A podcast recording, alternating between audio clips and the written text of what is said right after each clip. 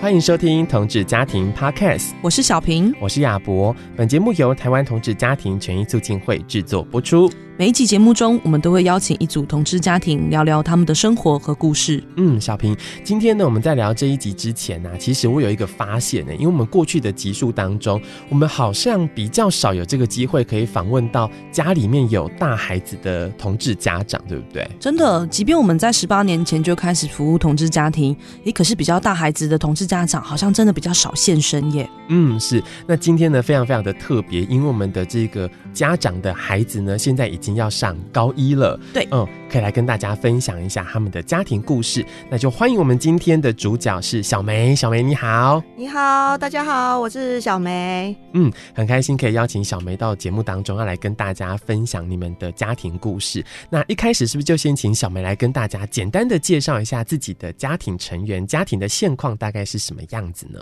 呃，现在的话，我们现在的家庭是一个小家庭，然后就是我跟我的另外一半，再来的话就是我的小孩小安这样子，大概只有三个人。对，哦，算是蛮 close 的一个家庭。嗯，那之前有跟呃很多伙伴都有讨论过，就是说，那很多同志家长的这个生养方式可能非常的多元啊。那我想我们今天也非常期待能够听到小梅去讨论如何成为家长的这个历程。嗯，是，那是不是就先请小梅也来跟大家分享一下，一开始就是有这个孩子的过程大概是什么样子 呢？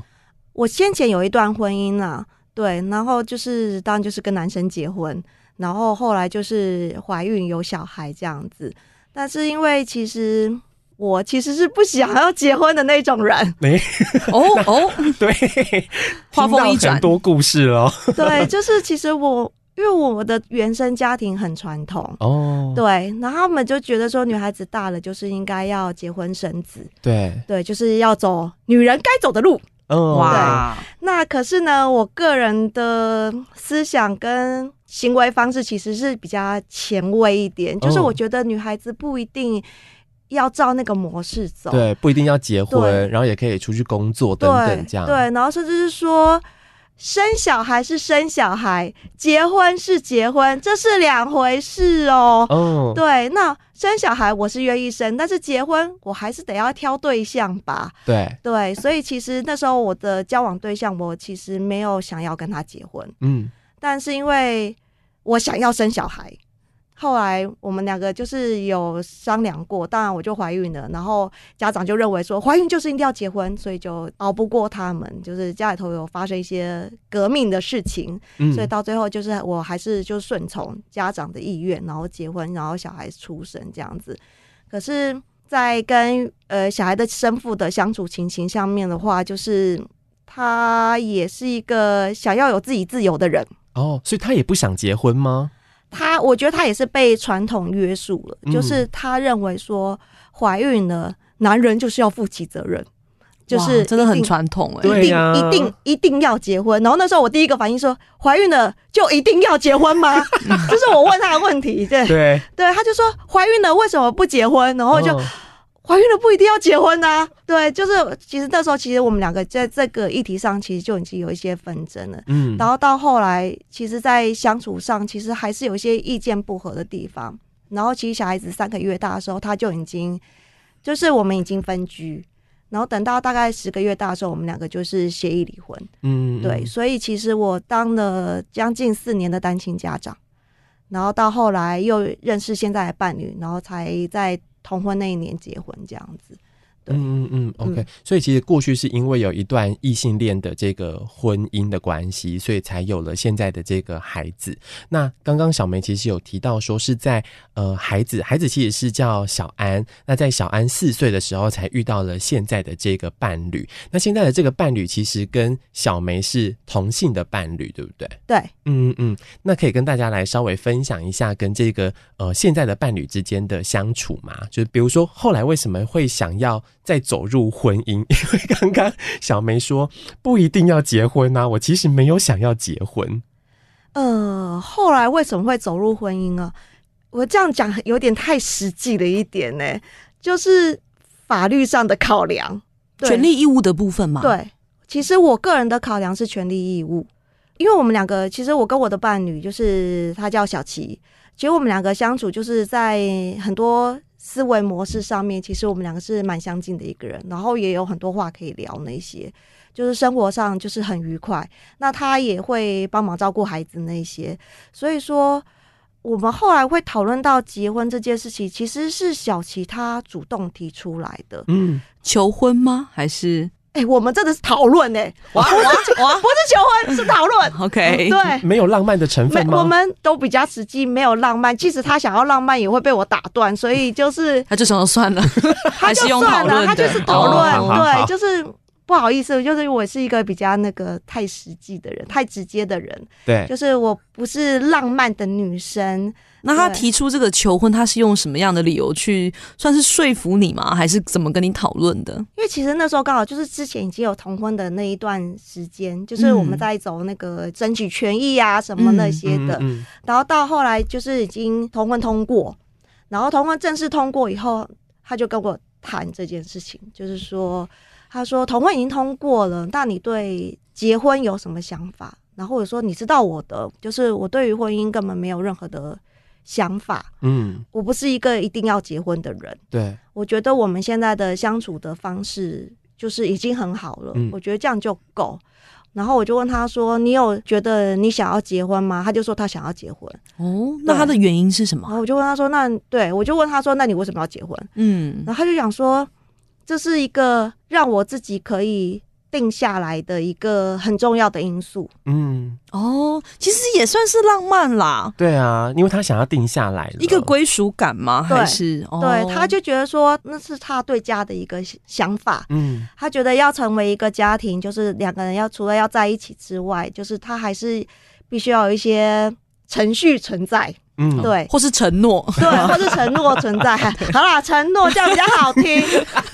小美感觉有点心不甘情不愿的哈，我们对记录一下她现在的表情。对，承诺还是稍微有一 点 OK 浪漫的成分，对程序的话就真的没有了。 可是他对家的一个想象就是要经历这些事情， 对，要经样历子哦这些事情。嗯然后，所以那时候我就跟他讲说，所以你像我们是在讲说这个责任归属的问题哇，吗你现在又不能够浪漫了啊！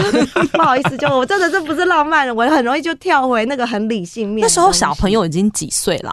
是他现在十十五嘛？ ？OK，、嗯所以大概十哇一11岁的时左右，候对，那小朋友那时候知道哦，一直照顾他的这个小琪要跟妈妈结婚，他有什么想法吗？ 他没意见，他说那是你们的事、哎，全家都很务实。对， OK，而且全家应该都算蛮前卫 的，就是 你开心就好啊，对不哦对对，？他就说你们两个觉得有必要，那你们两个就结啊，那你们两个不要常常吵架就好了。感觉小孩子有点困扰。 然后没有没有没有没有，他就觉得我们两个吵，我们两个就说我们两个不是吵架，我们两个是斗嘴，哦，大声在沟通，我们两个是在是在意见交流。 哦沟通 意见交沟通，对 OK，好，OK，好，嗯小朋友我嗯听到了，好好。对对对。如果我们时间再往前拉一些些，因为刚刚听到小梅分享说，呃，等于说我四年的时间都是单亲家长嘛。嗯那在一开始遇到小琪的时候，他就知道你是单亲家长的身份嘛？知道，那他有什么，比如说担忧吗？还是他有跟你沟通什么样的事情吗？ 我觉得他没想那么多，来不及 了，现在都结婚了。 啊、真的？为什么会说他没想那么多啊？他那时候只知道说我是单亲家长，然后嗯我有一个小孩要照顾，他只有想到这样子而已。嗯没有想到说未来有可能可以结婚，或者是会成为这个孩子的家长，对他那时候没有想到那么多，而且那时候也还没有同婚这个议题，那时还候没开还没始有完讨全论，对不对？对，还没有完全整个大发酵什么那些的，哦哦所以他那时候的，毕竟他就是一个同志，嗯，对他的想法就是，呃，同志就是只能这样子。哦，那他有一开始就很积极的担任家长的这个角色吗？他其实还好，但是他会因为其实我要带小孩那些，然后他也会想要带小孩子出去玩的，嗯哦对，所以他真的想法就是带小孩出去玩。所以你要说他特别喜欢带小孩或什么，我倒我倒不是这样认为，嗯我就是觉得说他就是带着孩子一起出去玩，觉得很好玩，哦有个玩伴这样子，对哦 因为他也蛮哦 OK 蛮小孩气的，对。哦，差点把另另外两个字讲 出来。 OK OK 好 OK 好，小孩子气可爱，对这对，哎样可爱哦可爱 这样哦。可是刚刚在听的过程当中，应该是小琪也并没有很排斥要成为家长吧？我觉得他早期是没有想到，哦，没有想到，真的没有想到，哦这样嗯对。然后到一直到后面，就是两个人交往很久了，他其实开始就是我们后来搬出来，就是真的自己住在一起，三个人住在一起以后，他才开始意识到家长这件事情，哦，因为相处时间拉长了，哦，不能够只是陪玩的角色。对。嗯，他嗯那在时候小朋友大概几岁？就是一起住的时候。我们真正一起住的时候，三个人一起住，大概是小孩子二年级下学期的时候，小安二年级下学期，嗯，大概就是七岁八岁对的时候嘛，其实已经是一个大孩子了。嗯，嗯对对，就觉得已经不能够从假日陪玩，而变成是日常生活，很长时候都要，比如说帮他看作业啊，对对对，提醒他要关起照他床的吗？生活，载这他样去上下课吗？是这样子吗？原则上的话，起床是我在叫的， 到到到现在还是哦。嗯 OK，咬牙切齿的 小梅，好哦，哎、我觉得对这集真的太适合用录影 的、欸，我们都小丰梅富的表情，对对对我们要考表虑情用那个 live 很直多播变化这样。好对，然后但是原则上的话，小学的时候，因为他小琪的工作比较有一点空档，嗯，所以作业的话，他那时候小学的阶段他会帮忙看。对，嗯对，就不能只是一个陪玩的角色对了。对对对，然后就会当然冲突就会变多啦，亲子嗯冲突一定会变多。你只要牵扯到作业这件事情后，真的感情杀手作 业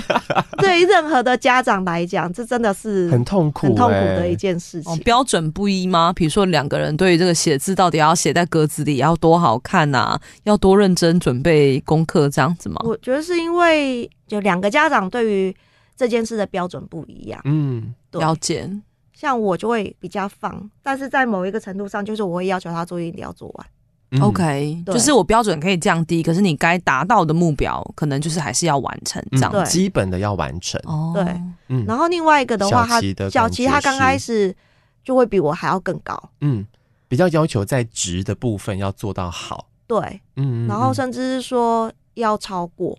因为小琪他。他家人其实对他的作业是很放松的，但是他自己个人对自己的要求很高，哦，是一个很自律的人，哦这样子，对嗯所以他就会用他的要求去要求小孩。哦，OK，其实这也是一个学习的过程啦，对而且同住之后，可能开始意识到家长这个身份，也等于是小琪在那个时候开始学习如何当一个家长嘛。对对对，所以真的是不管是成为家长，或者是对于小孩来说，跟不同的人相处，在每一个不同的阶段，其实都是一种学习，因为我们都没有经历过这样子的一个生活的样态嘛，所以会经历不一样的组合的家庭的成员，就会带来不一样的需要去磨合的地方。但是呃，如果我们再把时间回推一点，我们一直在把时间往回推，对，我们一开始有点冲太快，好， 对，没有，但我们真的后面可以再好好来聊一聊，比如说真的组成家庭之后，呃，在面对家务分工啊，或者是那个价值观不同，开始出现一些冲突的时候，我们怎么样一起来面对这件事情？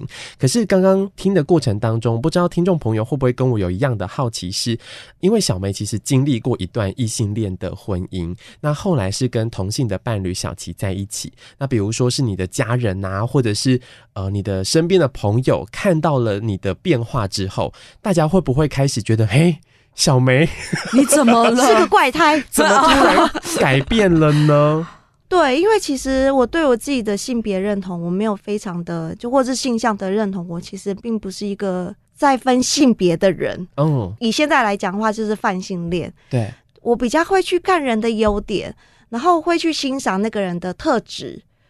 当那个特质是吸引我的时候，其实我会对那个人就是就可能会就会比较喜欢他啊，嗯或什么有的好感，有好感，所以他是什么性别对你来讲不重要，I don't care。 ？OK，这 很真诚的一个回答。对，但是因为因为我觉得那是我自己个人的事情，所以我其实从来都没有去跟我的家人啊，或者是我的同学、朋友那些去谈论这一块。那周遭的，我现在都已经四十几岁的了。那我那时候年代就是大家都是属于那个异性恋年代，对，对，所以交往的对象就是女生就是交往男朋友嘛，家长他当然理所当然也是认为说你就是交往男生啊，嗯对。其实我自己在求学过程当中，我也有觉得还不错的女孩子，不管她是留长头发、留短头发，对，对我也有觉得有不错的男孩子，嗯哎不管他是留长头发还是短头发， OK，对我都我都觉得很 OK。但是我没有机会，就是真的去跟女生交往过，哦，对，也刚跟好没遇到，对，也跟听众分享一下，因为确实我们一开始在探索就是小梅这个故事的时候，跟她聊天的时候，我就特地问她现在几岁的原因，是因为大家可能不知道，如果是超过三十六岁以上的世代的朋友，他们在自己的义务教育体系。嗯，其实是没有接受过有这个机会可以认识多元性别的，对，所以在当时的社会，确实就像小梅刚刚讲一样，是一个很异性恋常规的社会。对嗯，对，所以其实我我可能我从小就是想法跟大家都想的都不太一样，嗯，那可能也是因为想法比较特别，所以我不会特别去就是跟同学聊这些东西，或是跟自己的家长去聊这些东西，因为没有人听得懂我在讲什么。哦，所以反而对小梅来讲，因为童佳慧之前的咨询经验，有些时候可能是在后来才遇到同性伴侣的家长，他其实对是对自己会有一个性别认同的困惑阶段。嗯因为曾经也会遇到咨询者问我们说：“所以我这样到底算什么？我算双性恋吗？对我现在要怎么去理解我的身份呢？”对你是可以很真实的感受到他的困惑。可是这一点在小梅身上就觉得，哎、呃没有，因为我从来就没有设限自己嘛。对啊我其实从来都没有设限自己啊。哦，当然，就是如果有有机会，我当然就是可以去尝试嘛，但就没有机只会。是刚好没有遇到我，我没有遇到，就是是因为我我觉得我个性太，我的个性也比较中性一点，嗯，在求学的过程当中，就是最常被人家讲男人婆。哦，，对，所以其实我后来才知道，我长大长大才知道，说我国中的学妹，她的家长都一直认为我是女同志这哦，样。真的假的？到这种程度吗？哦，因为大家可能没有看到小梅的长 相，那她就是一个很阴柔，然后中长发的样子，对啊 会不，会误以为是女同志？对，哦因为是因啊为因为个性的关系吗，个性然后大拉拉其实的除了个性之外，其实我求学阶段大部分都是短头发。哦，哦，哎，但那时候应该是有发镜，大家都短头发吧？对，我们那时候有发镜啊，就是头发对一定要留到什么耳朵啊，还是啊，什么？对对对，怎么耳上几对公分这样，对，就是一定要露耳朵可干嘛。是如果干嘛行为要更利落啊，哦可能有就些嗯很时候容易让人家有一些想就是象，就是太 man 了啦。对，就是什么事情，就人家女孩子都会讲说，哦，这好重哦，你帮我拿一下什么， 我完全说不出来这种话，就是你就拿说拿哎，给就我，来 啊，对，重什么好重的，就直接拿就好了，装什么柔弱啊？这样，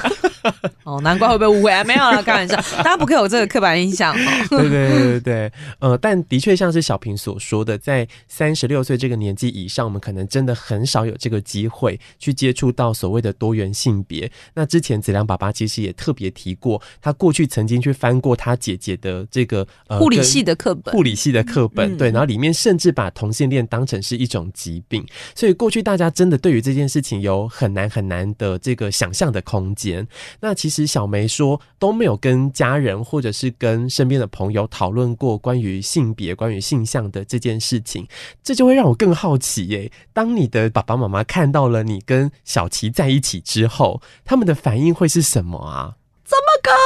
能？你怎么可能会喜欢女你孩就子？说，爸，以前我就被误以为是女同 志，只是你不知道。怎么可能会有这种事？你一定是受了什么感情的创伤，然后什么什么的，反正他就有很多无限的想象，然后我只能在旁边，嗯，其实不是这样，嗯，好，我现在插不上话，好，嗯，嗯，先让那个家长情 绪先先让你爆抒发爆一对下对这样对。那后来呢？后来知道你们两个要结婚之后，家长有什么样子的反应，或者是会特别希望说，哎、小梅是不是还有机会可以再喜欢上男生啊？等等回头之类的，是岸，对，会有这种哎，想这法个回头是岸好熟哦，真的 哈、言犹在耳啊。这 回头是岸好像之前以前有听 过这 样嗯的。 OK，啊其实我们家里头，我的原生家庭，我的我上面还有两个，呃一个哥哥一个姐姐。嗯，那他们其实就是也比较 open，所以他们也接受就是同志这样子。然后我的妈妈的话，就是她花了一点时间来接受这件事情，但是原则上她也算是 open 的啦，所以就是还 OK。但是我爸爸到现在还是不行，哦，就是还是完全没有办法。所以他会是没有办法接纳小琪的身份，还是说可能跟小梅的互动也变得比较少了呢？应该说，其实我爸跟我的互动本来就不太好，哦哦，本来就不太好，不是这么 close 的状态，这样子。，对，因为他本来就一直觉得我是一个奇怪的小孩，嗯因为我其实我很多想法跟我的哥哥姐姐都不一样，嗯，对，然后呃，我姐虽然说她没有结婚。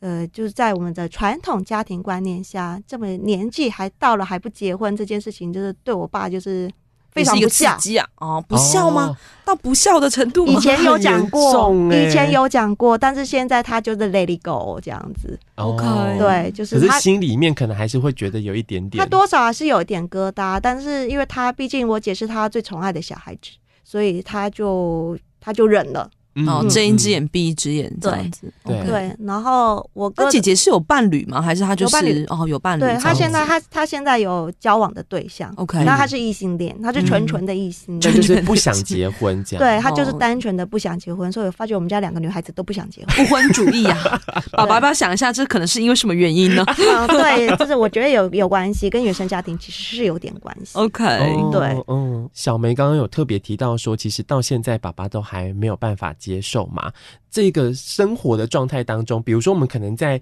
过节日的时候，还是会有家庭团聚的， 叹了一口气 深呼吸。对，所以这时候怎么办呢、成家之后会怎么把小琪带回家？乔乔从小孩四岁到现在， 啊，好 累。哦十几年就这样过了，其实过年时候是最困难的一件事情，嗯因为过节的话还好，原则上我的另就是我的伴侣小嗯琪，他都会让我回家这样子。可是过年年节对他来讲很重要，对，就是年节他会要求希望一说，起过。对，所以过年的赶拖很累，哦，就会分团这样对子。，就是我必须一个人要当两个人用。我就要先安排好我的时间，譬如说几点到几点是在哪一个家，几点到几点要在哪一个家这样子。哦，对，那还好，都是台北人，哦，所以太好了。所以然后就这个是赛车时间怎么可能赶得上呢？对，所以整个是松了一口气呀、嗯哦，哦对是，所以其实就变成像是现在小琪可能跟爸爸之间还是几乎是不会有任何互动的。几乎不交流。嗯嗯嗯，对，嗯，因为其实刚开始在一起的时候，就我家长也有讲过一些难听的话，那对小琪来讲，他还蛮伤的啦，嗯，他到现在还可能还不太能够释怀，所以他也很避免就是在跟我爸爸见面这样子。然后我爸爸也撂过狠话，说不准他踏进我们家门这样之类的。哦， 对，所以其实还是这么久了，还是没有办法，就是没有办那法那。小安怎么去理解这件事情 呢？小孩就说管他们的。哦哎，以小始终家庭，对，始终一样的态 度，哎，对随便呐， 你们高兴就好，我们顾好自己，比较像是这样子吗？对他就会觉得说，老人家有老人家的想法，那就让他嗯们讲好了。哦 了解。对，但这件事情，爷爷奶奶会灌输一些观念给小安吗？小时候会，哦，他们讲过什么话，你还记得吗？嗯，是小安四岁的时候我们开始交往，对，可是他小学二年级的时候我们才住在一起。其实我很早之前在小安大概是五六岁的时候，其实我就跟小琪住在一起了，嗯，所以中间有一段时间是小孩子是跟我们没有在一起的哦。哦，是跟爷爷奶奶一起住嗯，对，然后第一个是我带不走小孩，第二个就是他们会跟孩子讲说我不要他了，啊，有点让孩子选边站的这种对感觉吗？对，所以那一段也是一段很辛苦的时间，对。嗯，然后因为小孩子其实后来就是上小学也有一些状况啦，就妈妈不在身边，然后又听到就是老人家讲一些奇怪的话，嗯，然后孩子就会出现一些算是什么恋母情节，哦，就很希望可以看到你在你身边，这对样，吗然后甚至说在家里头就是跟爷爷奶奶住嘛，所以说他在家里头会出现一些奇怪的行为。就是想念妈妈这样子。哦可是他们没有想过，其实是这个分离焦虑所造成的。嗯嗯嗯对，然后到后来其实我就是因为我其实还是一直还关心小孩，所以我其实一直有跟学校的老师保持联络，哦，然后其实也有跟老师讨论到很多事情，然后老师也反映说小孩子在学校状况其实也不太对。嗯然后因为我妈妈其实也很，她也很担心孩子的状况， 嗯，所以其实是我们三个人联手，后来把小孩子接到我这里，就是接到我跟小琪家里头去住。哦，OK，对嗯，那这段过程当中，爸爸的反应会非常的激烈吗？你说我爸妈爷爷的反应对吗？对对，很激烈啊，但他没有理解到说，其实他是因为硬把我们分开来而造成孩子在心理上的缺失。嗯，我们两个在一起，他就一直讲说，同志的小孩就长大以后一定会变同志，同志的小孩以后就一定会是一个变态，然后怎这样？些话都是对着你讲的吗？对着我讲，哦，真的哦，很伤人呢、哦，嗯，对，就是就可以理解小琪她可能真的对她来说，这个长辈真的很不友善，对，所以他、嗯所以他才会到现在都还是没有办法那个，可能要面对一些可能真的具有攻击性的关系，要维持一点距离啦。嗯这也可能不是说我们冷漠无情，而是可能要思考到自己的身心健康状况，甚至是身为家长的我们要去思考，对孩子来讲，那这样的不友善的言论，其实也是让孩子可能有觉得被夹在中间，因为可能两边都表达很爱他，诶，可是说的说法完全不一样、啊完全是相反，。甚至是有一方是很恶意攻击的时候，孩子就变成是他也想要去保护自己的家人嘛。对嗯嗯嗯对，然后到后来就证实根本没有问题啊，因为孩子接回来以后，就是有家长双亲照顾了嘛，就开始稳定了这就样孩子子的嘛。状况就慢慢淡掉了，嗯对，嗯，哦，OK。所以后来小安跟呃小梅你们住在一起之后，她的状况就变得更加稳定了，然后在上学的时候的那个状况也变得比较稳定，但。因为刚刚提到的是，是透过三个人联手的方式，小安才回到了小梅的身边。那怎么样再去维持，比如说小安跟这个爷爷奶奶之间的关系跟那个互动呢？会不会其实那时候也真的也蛮紧张的，会有很多冲突？那时候其实还蛮多冲突的。怎么讲？就是爷爷奶奶还是希望他每个假日的时候都可以回去陪他们。哦，那我就会觉得说，嗯，如果都不让孩子回去的话，我不晓得他们又会在讲什么那些。对，所以我还是会让孩子，就是放假的时候，还是会让小孩回去。然后，因为小孩子也某个程度上也是蛮黏他们的嘛，毕竟都是照顾到长大这样子。嗯，对，所以我就会让他回去。可是我都会跟他讲说，你今天回去，我说不管爷爷讲了什么东西，他是刻意要攻击我或是什么的，你听了会很难过。你回来可以跟我说，嗯，对，你可以跟我抒发那你些，会陪伴他，这对，样我会子。陪他这样子。他如果说讲了我什么不好的那些，你也不要去相信，因为我平常都在你的身边，你看得到我是什么样子，你看得到我们是什么样子。你越来越大，你会自己去做比较。嗯嗯，对可以感受得到那一个被爱的感觉吧。其实我觉得还蛮重要的。嗯，哦，是，所以刚刚提到了有蛮多的冲突，跟在那个冲突的当中要去维系那个关系，其实真的还蛮不容易的。那后来也是到了刚刚提到了二零一九年的时候，你们有正式的结婚，诶正式结婚感觉蛮奇怪的， 在法律就是上，在法律在 上，法律对上面可能在本来的建立关系就觉得这样是家庭了嘛，对不对？对对对，哎、嗯但这件事情也会让我有点好奇是，那小安怎么样去看待小琪这个角色呢？就比如说跟他的互动当中，是会认为说，哎、他就是我的家长了，或者是彼此之间会用什么样的称呼？会是称呼妈妈，或者是爸爸，还是什么？因为小琪她是她是生理女，心理男，嗯，所以说原则上的话，她还是小安对她的称呼就是叫爸爸，哦对，OK，而且她就是把他认定为爸爸。嗯，嗯，对，所以没有什么其他的想法那些，哦，对啊，你说从小比较接近是以父子的身份这样子对在互动跟相嗯处吗？，对，哦，了解。那但是小安什么时候发现哦，其实这个爸爸嗯是一个女生，她对这件事情有什么样的困惑，或者是跟你分享过她的一些想法吗？他其实也是一个蛮沉默的小孩，就在某一个程度上是一个沉默的小孩，他会把一些东西都是一直放在自己的心里头，不会讲出来。嗯，然后到某一个特殊时刻的时候，会突然间跟我讲到这样子，对，，对。然后他不知道哪一天，其实我已经有点忘记细节是什么了，但是有一天我们在讲话的时候，不知道在讲什么事，他就突然间跟我讲说：“说我早就知道爸爸是女生啊，你们为什么要一直瞒着我？”哦所以那个时候小琪其实有特别刻意要去隐瞒这件事情，对，因为其实从因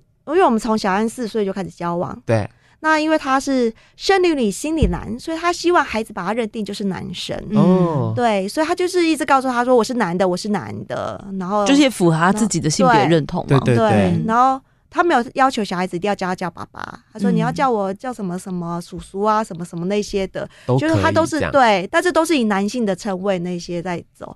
然后他也特别跟我讲说，你不要让孩子知道我的生理性别是什么，嗯，我就是要让他认为我是男的，我本来就是一个男生这样子，就是符合她自己的认同这样子。对嗯，然后一直到小孩大概五六年级的时候，就聊天突然间就突然聊到说，我都不懂他在瞒隐瞒什么东西，就是他明明就是一个女生，我也知道她是女生，但我觉得不怎么样啊，也没有关系、啊，也没有关系啊什么的哦然后我说，那你会对于这个他是爸爸这件事情，你你会，他也觉得没有差，就是称谓对他来讲也不是很重要的一件事。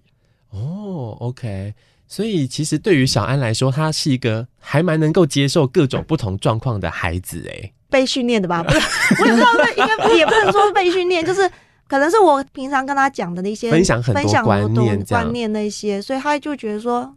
没有差，因为每个人都有每个人自己的样子。嗯其实从小梅年轻的时候，就是在她还没有跟女生在一起的时候，我们就可以听到她刚分享，她本来在观念上、观点上就是一个 open 的人，所以对其实很多时候并不是我们要刻意哦，好像说一定要灌输某一种多元的价值哦，或者是某一种意识形态，让孩子们去接收到，还是回归到我们自己家长本身的价值观嘛。当我们嗯对这个世界保持着。就是一个比较开放的态度的时候，孩子自然而然的在我们身边，他看到我们对待每一个人、对待很多事情，我们就是不会追求制式的答案或者是传统的规范的时候，可能孩子多多少少还是会被这样的很自然而然的态度而影响了。对，嗯所以他其实对于性别这件事情，他也没有特别的想法啦。对啊嗯妈妈也可以当爸爸，爸爸也可以当妈妈。哦，不一定要在一个框框里面这样对，，嗯嗯，而且嗯特别小梅刚刚讲到有四年的单亲时间，其实，在那个时间里，其实你本来就是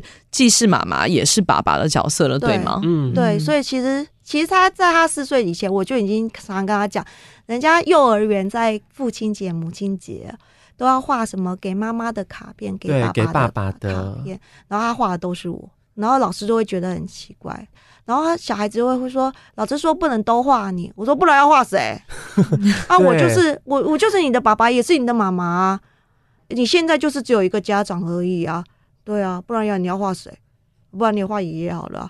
啊、也可以啦、嗯也是可以让孩子自对啊己选择，对啊，这样你自己子。选择啊。对，其实我们很熟，很常在谈性别平等教育的时候，我们也会很常跟老师们分享，其实为什么同家会要谈这件事情，不是基于同志家庭。很多时候，其实看到很多不同家庭形态的孩子，在各种可能传统的异性恋家庭结构当中，觉得诶，孩子一定要有一个爸爸、一个妈妈的时候，那在一些节日里，那在一些学习单上，在一些活动规划里面，一定会有一些孩子他被落下的，有可能嗯他就是隔代教养的家庭。有可能他就是单亲教养家庭，对，当然也有可能他就是同志家庭的孩子。嗯，没对啊错，所以真的每一个家庭它都有不同的这个样貌，但是那个样貌的组成，真的有的时候它不是最重要的事情。如果这个家的环境当中充满了爱，那其实就蛮足够了。它其实不一定一定要是一个爸爸一个妈妈的组成，那个家庭的状态才是最圆满的样子。对，所以有经历一个是单亲的这个状态，后来呢又有了一个伴侣一起加入这个家庭，然后组成了一个小家庭。那刚刚其实前面有特别提到说，组成家庭之后呢，小梅跟小琪在面对很多教养的观念上面，可能会有一些些的冲突。那个冲突的来源其实是比较是过去在原生家庭当中所接收到的那个教养观念的不同的那个价值观上面的差异嘛。嗯，我觉得都有，嗯，对，都有。但是原则上的话，就是小孩子的教养，其实到后来大部分还是以我为主啦。嗯，对，因为小琪真的太忙了，他的工作真的太忙了，所以说他没有太多的时间可以管小孩。原则上，大部分还是我在管他这样子。其实小时候冲突比较多，因为课业啊，或者是说两个人在对于小孩的教养方式不同，他比较严厉，我是比较处于开放的那一种，就是我不会打骂，然后他就可能就是就严格，这嗯对，样子很严。格，然后嗯你没有做到，你就会被揍这样子，嗯会被打手啊什么那些的。对，那小孩子其实也会有一些反弹。可是到后来的时候呢，其实我们两个私底下会沟通啊，我就觉得嗯说，你这样子打一直骂，其实对于孩子的帮助不大。嗯，他反而更害怕你。嗯，嗯你这样打骂下去，其实他还是这样啊。嗯，嗯，因为他就是没有办法很快速的进步，或是可以读懂或怎么样的。需要一些时间。对，嗯，。对你这样打不会特别好。其实这世代的家长，很多时候我们也都是在学习特殊需求的孩子，我们应该重新去更新我们的教养观念。那如何用更好的资源，或者是换一个心态去陪伴孩子一起成长？嗯，所以到后来其实都有做调整啊。就挑挑挑挑到后来，就是现在就是常常变成是小孩子被我念啊，然后另外一个跳出来说啊，你不要再讲他啦、你这样子不行啊、什么。哎、这个角色转换呢？那也并安呢，万万不在。哦，小七有很 很成功的转换了自己的心对情，对这样对， 对，就但其实我也蛮好奇，因为比较少听到那小琪那方的家人，他怎么去哎发现哎自己的小孩其实是跟了一个有孩子的女朋友在一起的时候，会有一些什么担心吗？还是说他们现在是有加入这个一起教养或是一起跟孩子互动这个过程吗？小琪他那边的家长的话，就是算是应该说我婆婆嘛，嗯，对他们其实比较没有介入到这一块。 ？OK，然后他当初知道小琪跟我在一起的时候，他也是蛮讶异的。该怎么说呢？我婆婆对于小琪能不能有下一代这件事情，还是抱持着一个期待。无所谓嗯的他有没有能不能有下一代这件事情，是他自己生一个下一代哦哦，他的血缘这样，对，然后所以就算他知道他是女同志的身份，而且很早就知道了，哦，他也是希望他可以结婚生小孩。还是有这个期待在这样对子哦。到一直到前几年还是有这样子，嗯嗯嗯，对，甚至会跟我讲说，你把小琪的照片给我啊，我要给他相亲这样子说，然后我就会说，可是我们两个已经结婚了、欸，我不知道要相什么亲啊， 这样子，这样是重婚罪哦，对，对哎、但这件事情为什么是跟你说啊？因为小琪不会理他啊、哦，对就他们的关系上也没有这么的 close 这样。其实也不会，只是说。因为小琪对他妈妈蛮严厉的， 小琪对谁都很严厉，包括他对自己也对是。是，就是他就是自律性很高的一个人。然后呢，他也跟他妈妈讲的很清楚，就是我的身份就是这样子。然后如果说我可以变性的话，我就变性。 哦，对我都讲的很明白了，所以你要我跟男生结婚，不可能的事情，你想都别想。他就是讲的很白的跟他妈妈嗯说过，但是因为妈妈就是还是很期望说有一个选择性失忆这样。对， 所以他就是我也不知道为什么然啊后他竟找然你下手、找我下手，我觉得你完全搞错对象 了吧？哎、哎、怎么会这样嘞？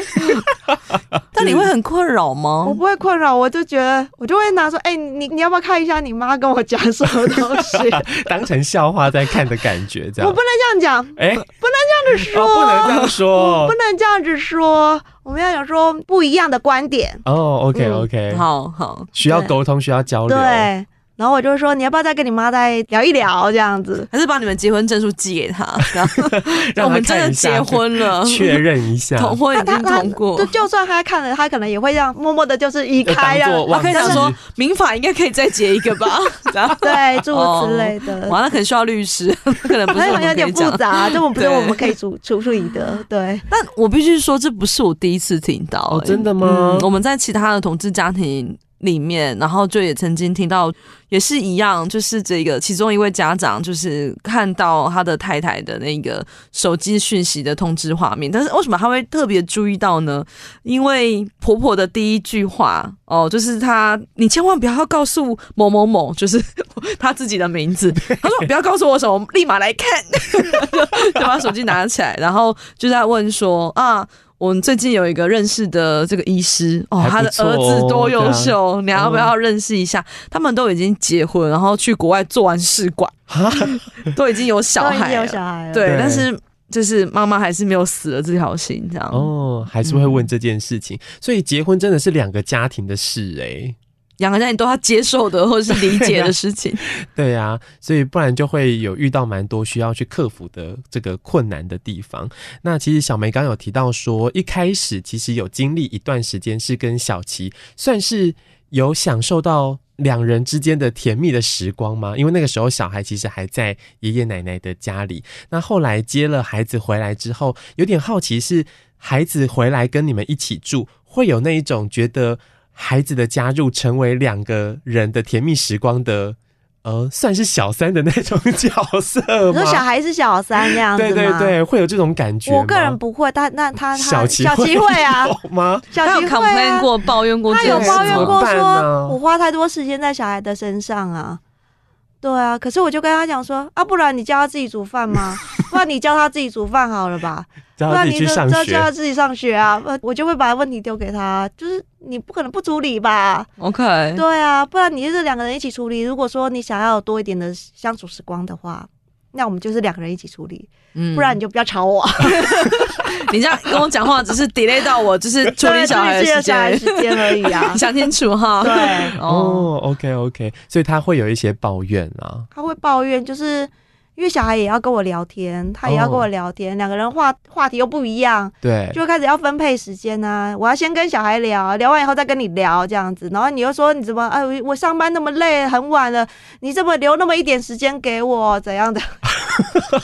小朋友很忙哎、对，真的好忙哦，平常要上班，然后还要处理两个人的事情，这样。对，嗯嗯，诶、那小安会有一些抱怨之类的吗？比如说，觉得你花了一些时间在小琪的身上，小时候比较会，像长大了嘛，就会比较有自己的社交生活，就还好。然后青少年也会比较想要有自己的时间，所以就比较不会。那他小时候有就是呃有过这种磨合期吗？就是你要在平衡两个人之间的需求的时候，两个人会刻意赖在我身上啊，对啊。譬如说，小孩就会一定要赖着我这样子，或者是说他比较不会去黏小琪，这不样会啊，因为因为那时候功课是他在教啊，哦，就是他跟小琪相处时间就是写功课的时 候，好痛苦哦。听起来好有压力哦而。 且小琪又这么严格，对啊，所以他怎么会想要那个黏他嘞？哦当然不会啊，嗯，对，所以他就会黏我啊，黏我的时候，另外一个也也想要黏我的时候就，就会两个就会有冲突啊。哇， 怎么办？没有，我后叫他们自己去外面我就处说，理你一们下两个自己沟通一猜下。 但其实原则上的话还好啦，就是慢慢就是这样过来了。那会需要规划一些，比如说家庭日，或者是有些时候，诶，现在孩子也比较大，那会想要去跟小琪再去过两个人的生活嘛，去约会啊等等的。怎么办？我不想哎、哇，哦好残忍啊！所以小梅现在的状态是也比较希望有哦终于自己 这的，这两个人，这两个人都我想要有自己的 时就是间。拜托你们两个都独立你好们不两个好根本啊你？都不要吵我。咪太咪太 哦，哦所以你现在比较想要有自己的时间跟空间了， 哦哎、对，因因为前面那一段时间就是小孩子比较小的那，应该说小学阶段呐、那那一段时间我就觉得很累这样子，然后到现在的话，我就会觉得说，让我有一点自己的喘息时间，真的很重要，妈妈们都要照顾好自己，爸爸们也是哈，这个对家对长对都要学习平衡哦身心灵。对，所以其实我在听完小梅在分享这段历程的时候啊，我就突然有一种感觉是，哎，我的家里面的爸妈好像有的时候也会有这种状态，他们也经常会有这种。面对这种价值观观念上面的不一样啊，或者是希望有谁可以陪在自己身边有更多的时间呐、那有的时候可能是爸爸可能会偷偷的跟我讲说，哎、我其实蛮想要有自己的时间，其实我很想要去逛那个公路花园，你知道吗？但是我都没有办法去逛街等等之类。我要讲这件事情，其实是因为。不管是同性的家庭，或者是异性恋的家庭，其实有时候在面对家里面的状况，不管是家务分工，或者是教养观念的互动的这件事情上，其实都有很多很多的共通性啊。我觉得那个真的跟是不是同志家庭或是什么样的性别，那完全都没有关系。嗯，对，因为价值观是每一个每一个人自己养成，或者是他原生家庭带来的，所以那跟性别啊，跟家庭的组成其实没有太大那个。大家其实都过着是一样的生活，我真的觉得大家过的都是一样的生活。应该说，家长之间的共同性其实是更强的。对，就是相对于是异性恋或者是同志而言，其实身为家长这件事情，不论是什么性倾向、性别认同的人，都会有一样的困境嘛。对啊，嗯对，谁是主要的照顾者？对，哦，比如那家务分工，，对。嗯那如何跟孩子建立一个既亲密，但是又要给他一定规范的这样的一个亲子关系，这都是每个家长要去学习的。都会面临到的事啦。对啊，嗯嗯对啊，嗯所以那跟那些都没有关。对，哎，那小梅，你们自己有遇到比如说要家务分工的这种困扰吗？家务分工哦，原则上因为小琪的工作太忙了，所以家务大部分还是以我为主。嗯，对，那但是我当我做到很累的时候，或者是我今天工作下班回家，我今天特别累的时候，我就会摆出一副不太好看的脸， 然后有点不耐烦的语气，然后跟他们讲说我今天很累，所以你们自己看着办。哦那他们通常都会自己看着办。会主动去做这要些表家现，事要表现，吧争取更多聊天的时间。当然要啊， 对啊，对，真的，如果今天小琪你去多做这个家事的时候，就会省下小梅的这个时间，那你就有一些时间可以跟小梅有更多的相处。对，或者是说他在那边做的时候，我就会在旁边跟他讲啊。你有付出，你付出是陪伴的部分，对，这我样不是子。陪伴 呢、我也是有花时间的。对啊，好吗他也很需要嘛，嗯对不对对对对，这也是一种家务分工啊，是其实也是非常非常的重要。这样对，所以真的就像小平所说的，只要是家长的这个身份，那个共同性其实非常的高。我们所要面对的课题或需要沟通的部分，其实有很多很相似的地方。那真的因为每一个人的家庭的不一样，我们遇到的人的不同，所以我们要去互相磨合、互相理解的那个状态，也会有很大的不同的地方。这样，那这也会让我有一点好奇是，因为真的我们很少很少有这个机会可以访问到是大孩子的家长。那比如说像小安，其实经历了很多不同的学龄阶段了嘛，从幼稚园、国小、国中到现在已经升上高中了。其实也会让我有一点好奇是，那小梅在带着小安去。呃，寻找学校啊，或者是她要就读什么样的学校的这个求学的阶段，你会有一些些的思考跟考虑在里面吗？比如说，这个学校会先去观察，诶，那他们对于性平教育的观念是什么啊？或者是他们对于同志家长的孩子的态度是什么？会有先这样的一个思考在前面吗？嗯，原则上我其实是会，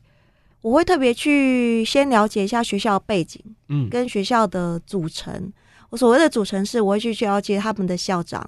他们学校的老师，甚至是家长会嗯的组成。我会先去观察，然后去上网查一些资料啊，然后甚至是说，如果说这个学校它有机会遇到说本来就已经有在这个学校就读的其他的家长，我也会去问一下他们，就是小孩子在这里就读的状况是什么。老师通常都会比较着重在哪些部分什么的。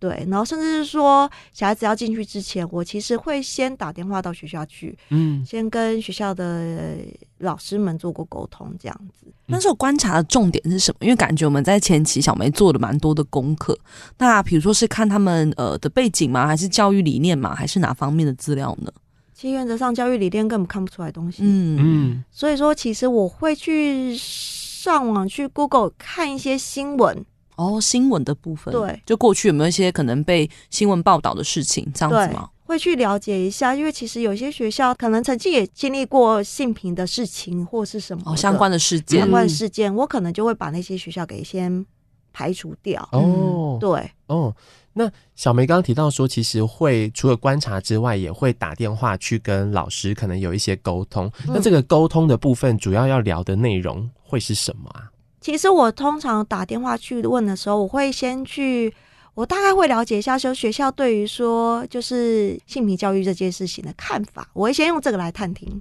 嗯先看这个老师回答内容是什么。哦，不会直接问他说支不支持什么，就是先听听他的看法。对，先听啊这听样看子老师的看法。那如果说老师回答的内容就是还算是比较中立，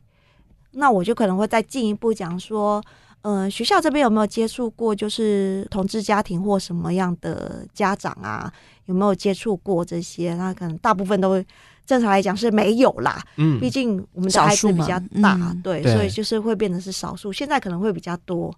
然后可能就会有老师就会有反应，就会说：“哎、我们没有遇过。”我说：“那你对于像这样子的家长的话，你们会有什么的想法？”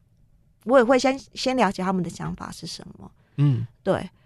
那原则上我目前遇到的都还蛮中立的，甚至嗯是说没有特殊的看法，或者是说有些老师就会跟我直接反映说，其实他们也有就是同志的朋友，然后也有在讨论要结婚的事情那些。哦对，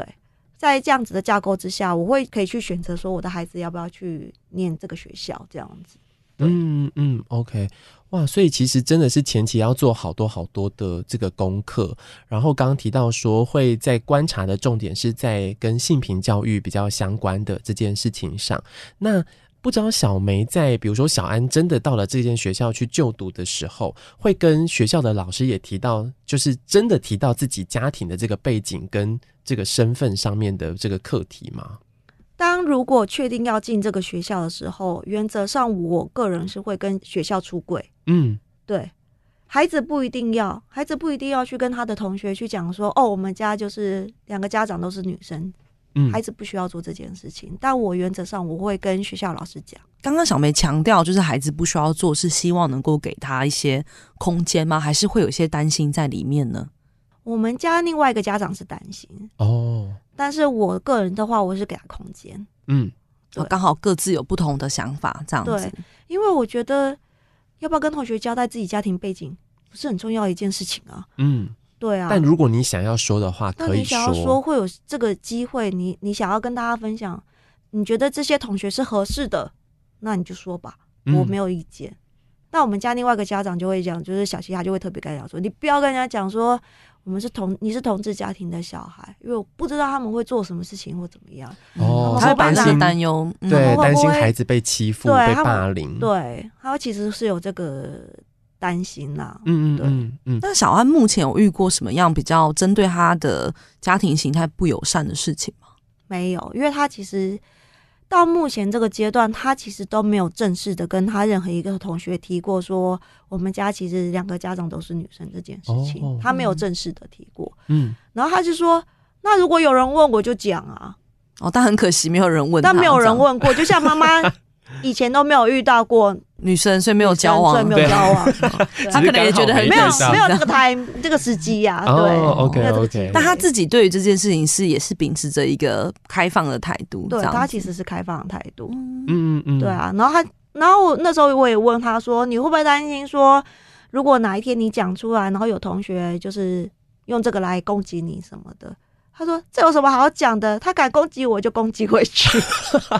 哦，他其实有先设想一些保护自己的方法嘛，对他其实一直都有一些想法啦。嗯嗯，那他会比较关注可能跟性别平等比较相关的议题吗？就是因为自己家庭身份的关系，比如说前几年像公投，或者是刚好这几年遇到哦对嗯同婚法案，因为毕竟是大孩子嘛，可能就是比较有在这个社会舆论的脉络当中看到一些新闻啊，甚至以前赖群主又有一些可能真的是呃假消息或是比较负面的言论，他会觉得不舒服，会想避开吗？还是他会怎么去看待这些事情？他们都把他们当笑话、啊，当笑话哦哦为什么他觉得这是很荒谬的事情？这样子吗？对他觉得说，这为什么会想到那些东西？他说实际上状况就不是这样子啊，因为他什么日常生活就在跟一对对就 是同对志啊生活，他平常看的就是这样子，他就觉得说这这不就很自然这很吗自然啊，，这有到底有什么？哦对啊，你们要讲那些什么生不出小孩那些，我也看到也有人生小孩啊。嗯，对，他就觉得这有什么？现在有那么多方法，哪有那个这个差别啊？哦，对啊，在某一些程度，我想法还蛮大人的啦。他说什么不生小孩，不生小孩有可能是因为钱不够啊，什么什么。这应该是一个很大的原 因， 的确是抽不到这个公托这样子。对啊，对对啊，哎、真的是哎、呃，因为我们之前真的也做了好多集跟男同志代孕有关的这个内容嘛，然后很多的爸爸就会分享，这个男同志代孕需要花四百到六百万，它真的是一个不小的花费。然后真的也有很多的爸爸会提到说，哇，他是特别把这个呃自己好不容易。攒下来的钱，然后去买的房子卖掉，然后就是为了做这个代孕这件事情。所以真的有的时候没有小孩，并不一定只是大家所想象的这么简单而已。这样，对啊，哦其实而且他他这他的论点是不单纯是在于同志家庭，他是他论点是在于异性家庭也是同样的状况，很多异性家庭他没有生小孩，其实也是因为经济关系啊。嗯，嗯而且在人口比例上，异性恋确实是主要的的这个受众嘛。那他们之所以没有办法成立家庭，或是想要孩子，也是根据这个大环境的生养的友善程度对息息相关的。嗯嗯，就有些时候，这个推论可能他以少数去窥视，或者是去对推论了，这样子、嗯是哎、诶但刚刚除了提到这个小安的部分，小梅也有特别说，其实你会主动的跟学校老师去讲到自己家庭的这个身份跟背景，有点好奇是那小梅为什么会主动想要跟老师聊这件事呢？其实有点类似像，如果我今天不做这件事情的话呢，可能后面会有很多人他们也会遇到这样的阻碍。嗯对，所以我就觉得，因为我的孩子比较大，那我何不就让这些老师来一点震撼教育嘞？对我会有这种想法啦，就是让他们知道说，就是你现在遇到的家庭环境不会就是再这么单纯，对，你们也要有一些观念，其实是要进步的。哦，我觉得小梅梅对老师的预测很准，因为我们对之前在做教师研习的时候，真的也就是会有老师说，哦，二零一九年同志才可以结婚，那应该七年后我们再来担心会在学遇到小校孩嗯遇到孩子嘛，因为就觉得、哦那时候才会有所谓的同志家庭的孩子然后诞生，可是早就有早就了有，啦，对啊对对啊，所以其实其实就是让老师知道，这个不是一个未来式，这是一个现在进行式，甚至它有可能是过去式，只嗯是你们不晓得而已。对啊，嗯嗯嗯，嗯是，所以其实真的很谢谢小梅愿意去做这件事情、欸。那小梅在分享这件事的时候，就会让我想到，像之前访问过的卡拉，她也特别提过这件事是，她觉得我们这个世代的同志家长们其实有出柜的责任，因为就是需要让身边的人越来越知道，哎、我身边可能有很多的朋友。都是同志家长，那当我知道的时候，我就会慢慢的去习惯跟了解，哎、那我们之间其实没有什么太大的不同。我们所面对的孩子的状况、家务分工、教养观念等等，其实我们面对的是同样的课题。那我们之间可以有更多更多关于孩子、关于生活之间的交流的这件事，这样。对，嗯，是，所以非常谢谢小梅今天在节目当中跟大家所进行的分享，然后也让我们听见了很多很多不一样的故事，真的对我来说是非常可贵的，因为听到了有大孩子的家庭的这个家长愿意来分享的时候，你就会知道，诶，那现在这个年纪的孩子他们在学校的环境，他们可能会遇到什么样的事情，哦、那这件事情对我来说是非常可贵的。对，而且其实也可以从孩子的反应，特别是从小安对于很多性别议题的认识，然后跟呃两位家长之间的相处，其实对于他来说，能够陪伴在他身边，陪伴他一起长大，而且很 close 的会互相抢这个聊天时间的这种很可爱的相处模式，就知道其实对于孩子来讲，也不在乎是这个家长到底是男是女，嗯而是对于他来说，在他需要的时候，在他遇到困难的时候，谁会陪伴在他身边。嗯，没错没错，这个非常非常的重要。如何在这个家庭当中营造那个充满爱的环境，这是我们都需要去学习的一件事情。那如果听完这集节目之后，各位听众朋友，你也想要回馈小梅的故事，也非常非常欢迎大家可以在 Apple Podcast 或者是同志家庭 Podcast 的 IG 上留言告诉我们。同时也要提醒大家，记得帮我们留下五颗星，然后分享这集节目哦。谢谢大家。嗯，谢谢小梅，谢谢